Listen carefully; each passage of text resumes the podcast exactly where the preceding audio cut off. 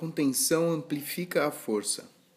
O compromisso com um conjunto de regras liberta nossa criação e a faz atingir uma profundidade e um vigor que de outra forma seriam impossíveis. Como escreveu Igor Stravinsky: Quanto mais limites nos impomos, mais libertamos nosso ser dos grilhões que aprisionam o espírito. Trabalhar dentro dos limites impostos pelo meio nos obriga a mudar nossos próprios limites. Improvisar não significa romper com as formas e limitações apenas para se sentir livre, mas usá-las como um meio real de superação.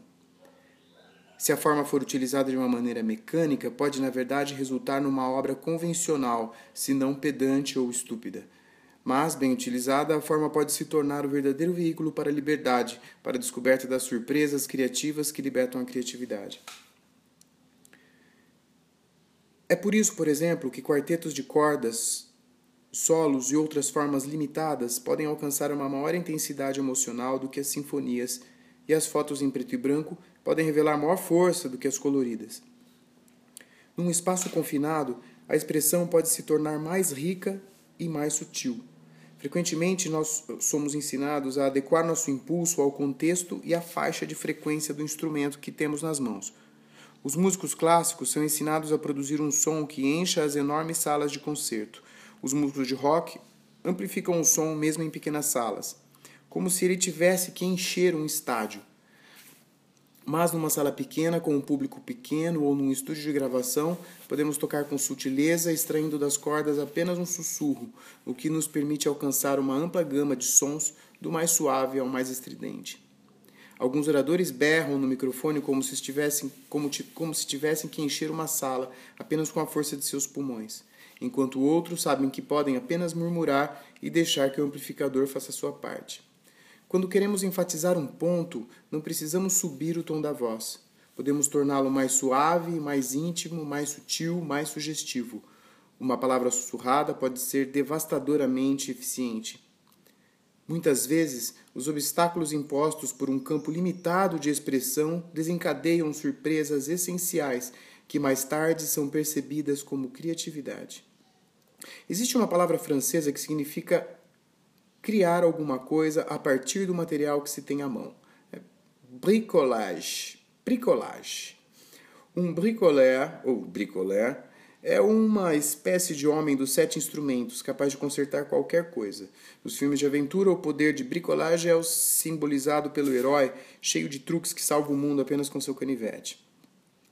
O bricoleur é um artista dos limites. Bricolagem é o que vemos nas crianças que incorporam qualquer coisa às suas brincadeiras, qualquer trapo ou objeto que encontrem pelo chão, qualquer informação que lhes caia no ouvido. Os sonhos e mitos funcionam da mesma maneira. Quando sonhamos, pegamos qualquer coisa que tenha acontecido durante o dia, pedaços de fatos, e os, e os transformamos no mais profundo simbolismo de nossa mitologia pessoal. O ato mágico da criação é como tirar coelhos de uma cartola. Como na mágica e na evolução da natureza, o rendimento é maior que a energia aplicada. Existe um lucro líquido de informação, complexidade e riqueza.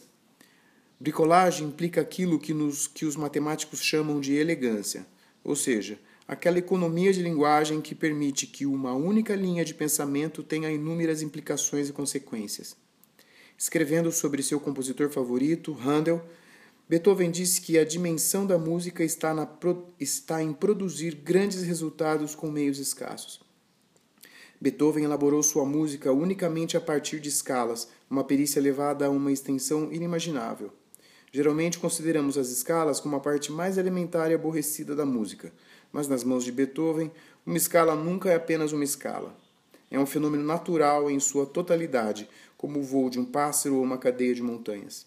Cada nota é pessoal, assume um peso, um equilíbrio, uma textura e um colorido únicos em relação às demais, como só é possível num organismo vivo. O contexto dentro do contexto, sempre mutável e sensual. Stephen Nachmanovich, Ser Criativo, 1993, trechos das páginas 84 e 85.